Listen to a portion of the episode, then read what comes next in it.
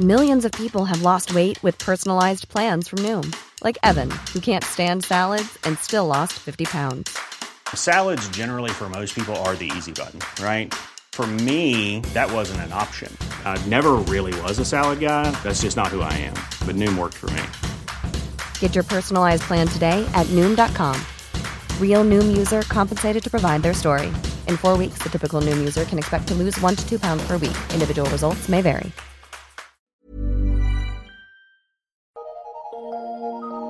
Eu sou Mário Persona e essas são as respostas que eu dei aos que me perguntaram sobre a Bíblia.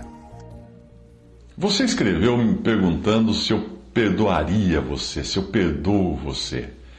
Eu não preciso perdoar você porque simplesmente não vejo que tenha de algum modo me prejudicado ou ofendido. Às vezes nós dizemos coisas que momentaneamente podem nos causar algum sentimento de tristeza, o qual para alguns pode ser uma grande coisa, mas para outros acaba passando como uma neblina. Eu posso garantir a você que eu tenho pele grossa, isso é, dificilmente alguém consegue me atingir ao ponto de eu ficar de mal com a pessoa. É como o mertiolate, lembra aquela, aquele remédio mertiolate? Se na hora arder, eu assopro até passar. É simples assim. Se eu pensasse o contrário, eu nem continuaria publicando tudo o que eu publico na web, pois a cada vídeo, áudio ou texto sempre vem alguém com os dois pés para cima de mim. Do jeito como existe, do jeito que existem hoje doutrinas maléficas espalhadas aí pelo mundo, já dá para você imaginar com que frequência isso acontece. Eu já cansei de, de ler e-mails com frases do tipo: você precisa se converter, peça a Deus perdão pelas coisas que você escreve. A questão com você não é de perdoá-lo ou não. Ok, se você precisa ouvir de mim algo formal, então eu o perdoo. Posso também lavrar em cartório. Mas, uh, deixando, deixando agora a brincadeira de lado, falando sério, a questão é que eu sempre prefiro evitar, se eu deixei de escrever para você, é porque eu sempre prefiro evitar a comunicação com pessoas que transformam um simples pelo em cabeleira de ovo. Eu sinto ter de dizer isso a você e mais uma vez ficar sujeito a levar uma retranca. Mas eu acho você muito preocupado com coisas sem importância e por isso fica magoado comigo ou acha que eu fico magoado com você. Atente para esse versículo, 2 Coríntios 5, de 14 a 17. Porque o amor de Cristo nos constrange, julgando nós assim, que se um morreu por todos, logo todos morreram. E ele morreu por todos para que os que vivem não vivam mais para si, mas para aquele que por eles morreu e ressuscitou. Assim que daqui por diante a ninguém conhecemos segundo a carne. E ainda que também tenhamos conhecido Cristo segundo a carne, contudo, agora já não o conhecemos desse modo. Assim que, se alguém está em Cristo, nova criatura é. As coisas velhas já passaram, eis que tudo se fez novo. O que Paulo está dizendo aqui é que de, de, agora em diante, depois da conversão, nós não julgamos mais as pessoas pela aparência, pela posição, pela cor da pele, pelo gênero, pelo cargo que ocupa, uh, ou seja, nós não julgamos mais do modo, de modo carnal, como fazíamos no passado em nossa natureza carnal. O cristão que agora é nascido de novo deve enxergar em cada um alguém por quem Cristo morreu. E naqueles que já creem, deve enxergar como um irmão em Cristo. É evidente que nós podemos e devemos julgar as obras e o andar da pessoa. Sim. Além da doutrina, que é das doutrinas que essa pessoa professa. Sim, devemos julgar. Temos obrigação de fazer isso. Caso contrário, nós ficaríamos abertos a todo o lixo moral e doutrinário que muitos cristãos carregam. Mas nós não devemos julgar a pessoa em si. Até mesmo Cristo, que os discípulos haviam conhecido e visto com como tantos outros de sua época tiveram a oportunidade de ver e conhecer, agora não é para ser conhecido daquele modo, ou seja, segundo a aparência exterior, ainda que Cristo fosse um homem perfeito. Ainda que também tenhamos conhecido Cristo segundo a carne, diz a passagem, contudo agora já não o conhecemos desse modo. Agora nós que cremos, já o conhecemos, já conhecemos a Cristo de outro modo nós o conhecemos agora como Senhor ressuscitado e glorificado nos céus, à destra de Deus. Se nos evangelhos nós vimos Jesus andando por aqui como um pobre carpinteiro, esta é a visão que agora nós temos dele, nós que cremos nele, em Hebreus 2,9. Vemos, porém, coroado de glória e de honra aquele Jesus, que fora feito um pouco menor do que os anjos por causa da morte, da paixão da morte, para que pela graça de Deus provasse a morte por todos. Veja que essa, essa inclusive, é uma explicação bem, bem clara do porquê não termos crucifixos em casa ou na parede, uma imagem de Jesus morto. Porque agora nós não o conhecemos mais naquele estado lastimável que ele, que ele esteve aqui na terra, que, do que fizeram com ele. Ele está ressuscitado em glória. Como é que eu vou me ocupar com aquele crucifixo que, além de ser uma imagem de gesso ou de madeira, não expressa aquilo que o Senhor Jesus é na realidade, hoje, da maneira como ele está. A única memória que o Senhor instituiu foi que nós nos lembrássemos dele na morte, através do pão e do vinho.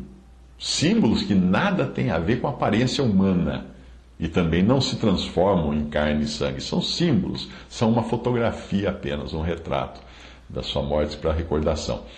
Quando a passagem diz que agora quem está em Cristo é nova criação, a tradução criatura que você encontra em algumas passagens não é, não é correta. Não está falando de seu modo de vida, mas de sua posição aos olhos de Deus e em Cristo. Um viciado que acabou de se converter é nova criação, mesmo que ainda não tenha tido tempo de tirar a seringa que está pendurada no seu braço. É assim que ele deve ser visto como pertencente à nova criação que é perfeita em Cristo apesar do seu, do seu corpo ainda ser da velha criação, da sua carne estar na velha criação. É claro que apesar de as velhas coisas já terem passado e tudo ter sido feito novo, porque está falando da posição em Cristo agora e não da, da condição atual do, do cristão, uh, o cristão ainda terá muitas coisas da velha criação penduradas nele como seringa de, de, de, de viciado. Mas o fato de tê-las não o tira dessa posição, pela mesma razão que o não tê-las não dá a ninguém o direito de ser nova criação. Ou seja, o cara tem uma vida limpa, honesta, trabalhador, ah, não perde um culto religioso, mas nunca realmente se converteu a Cristo, nunca creu em Cristo. Ele não tem, ele não é nova criação. Ele é só uma fachada ambulante. Ele é um, ele é um, um, um vaso velho, né? Andando com cara, um túmulo caiado. Essa é a melhor expressão que o Senhor Jesus usou quanto aos fariseus, que eram assim, por fora uma coisa, por dentro outra.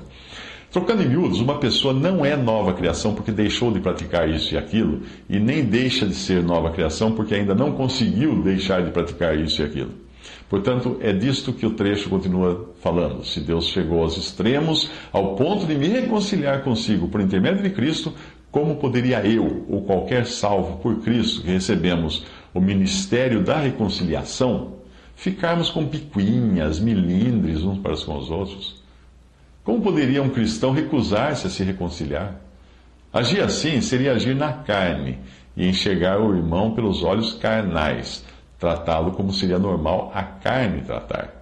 Para os que seguem a Cristo, reconciliação é assunto de urgência e precede a adoração a Deus.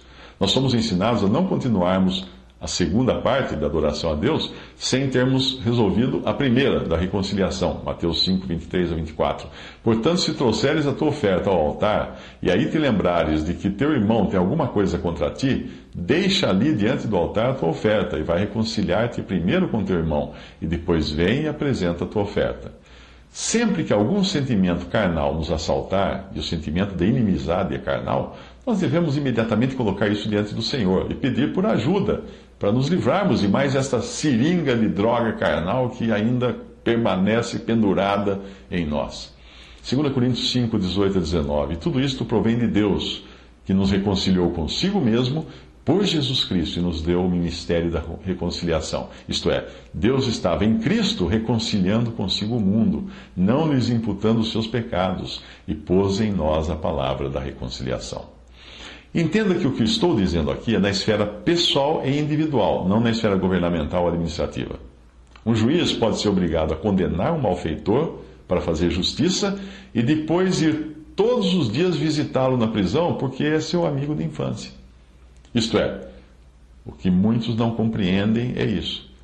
Quando a questão é, por exemplo, a disciplina que uma assembleia aplica a alguém com a autoridade que o Senhor delegou a dois ou três reunidos no nome do Senhor, a disciplina não é um instrumento individual e pessoal, mas administrativo. Voltando ao assunto do seu e-mail, é por isso que eu faço ouvidos moucos, aqueles que entram em um loop do tipo, me perdoa que eu, que eu te perdoo, ou eu te perdoei e você não me perdoou, porque eu sei que isso não leva a nada. Esse bate e volta não passa de carne. Como cristãos, nós devemos sim perdoar, virar a página e seguir, a frente, seguir em frente. E jamais ficar procurando o próximo pelinho no ovo para começar a jogar tônico capilar nele e termos outra cabeleira para pentear. Se alguém não me perdoa, eu não devo me preocupar muito com isso, porque eu sei que Cristo me perdoou. E se alguém acha que ainda preciso ter de mim, é, que precisa receber de mim o perdão, eu coloco esse perdão em modo default, ou seja, considere-se perdoado. Mesmo que eu ainda tenha que lidar com alguma mágoa ou ressentimento desta velha natureza que eu trago dentro de mim, da qual eu ficarei totalmente livre só no arrebatamento, na ressurreição. Mas eu sei, como cristão, que eu estaria errando se fizer da ofensa recebida uma fortaleza. Porque se eu agir assim, os meus muros ficarão cada vez mais altos, até o ponto de eu não poder me dar bem com mais ninguém. Afinal, qual é a demonstração que nós temos do Senhor em Colossenses 3, de 13 a 14? Suportando-vos uns aos outros e perdoando-vos uns aos outros. Se alguém tiver queixa contra outro, assim como Cristo vos perdoou, assim fazei vós também. E sobre tudo isto revesti-vos de amor, que é o vínculo da perfeição. Como foi que Cristo me perdoou? Completamente, definitivamente, sem reservas ou condições. É assim que eu sou exortado a perdoar também. Na lei, eu devia perdoar para ser perdoado. Mas agora, nesta dispensação, na graça, eu devo perdoar porque eu fui perdoado. Portanto, quem bateu, portanto, se você quiser bater um bom papo comigo, Pare com essas lamentações. Pare de cantar a música que era cantada por Agostinho dos Santos, que dizia: Ninguém me ama, ninguém me quer, ninguém me chama de meu, amor. A vida passa e eu sem ninguém, e quem me abraça não, quer, não me quer bem. Vim pela noite tão longa de fracasso em fracasso, e hoje, descrente de tudo, me resta o cansaço cansaço da vida, cansaço de mim, velhice chegando e eu chegando ao fim. Essa é uma das maiores, uma das músicas música de maior força do repertório da música popular brasileira. Se você viver cantando assim, você nunca será feliz. Portanto, quebre esse disco e jogue pela janela. E aí nós teremos sempre um papo legal falando das coisas do Senhor, olhando para Ele e não para os nossos umbigos. Pessoas que se preocupam consigo mesmas, com o que os outros estão pensando, com ideias do tipo, ah, estão falando mal de mim, essas pessoas acabam infelizes e deixando infelizes todos ao redor delas, porque o sentimento de autopiedade contamina e é também uma forma de idolatria. Isso chama-se egolatria. Lembre-se do caso de um empresário muito rico, eu lembro-me né, do caso de um empresário muito rico e influente que era tão preocupado com essas coisas que ele chegava, e essa história é verdadeira, ele chegava a se esconder no porta-malas do seu carro e pedia ao motorista para estacionar em frente ao café onde ficava reunida sua roda de amigos. Assim, numa época quando não existiam ainda dispositivos eletrônicos para gravar vozes ou ouvir, assim, de dentro do porta-malas, ele podia ouvir se alguém estava falando mal dele. Você pode imaginar que vida miserável levava aquele milionário. Ele era incapaz de tirar o foco do seu próprio umbigo. Você quer ser feliz? Deixe de ser encucado. Seja light, seja leve. E leve também as coisas na esportiva. Não fique transformando cada cara feia ou olhar de esguio em uma guerra. Isso aí é coisa de adolescente que fica guardando mágoa por qualquer besteira. Esse não é o modo, não é o modo de um cristão de maneira nenhuma. Esse não é o modo de um cristão se comportar.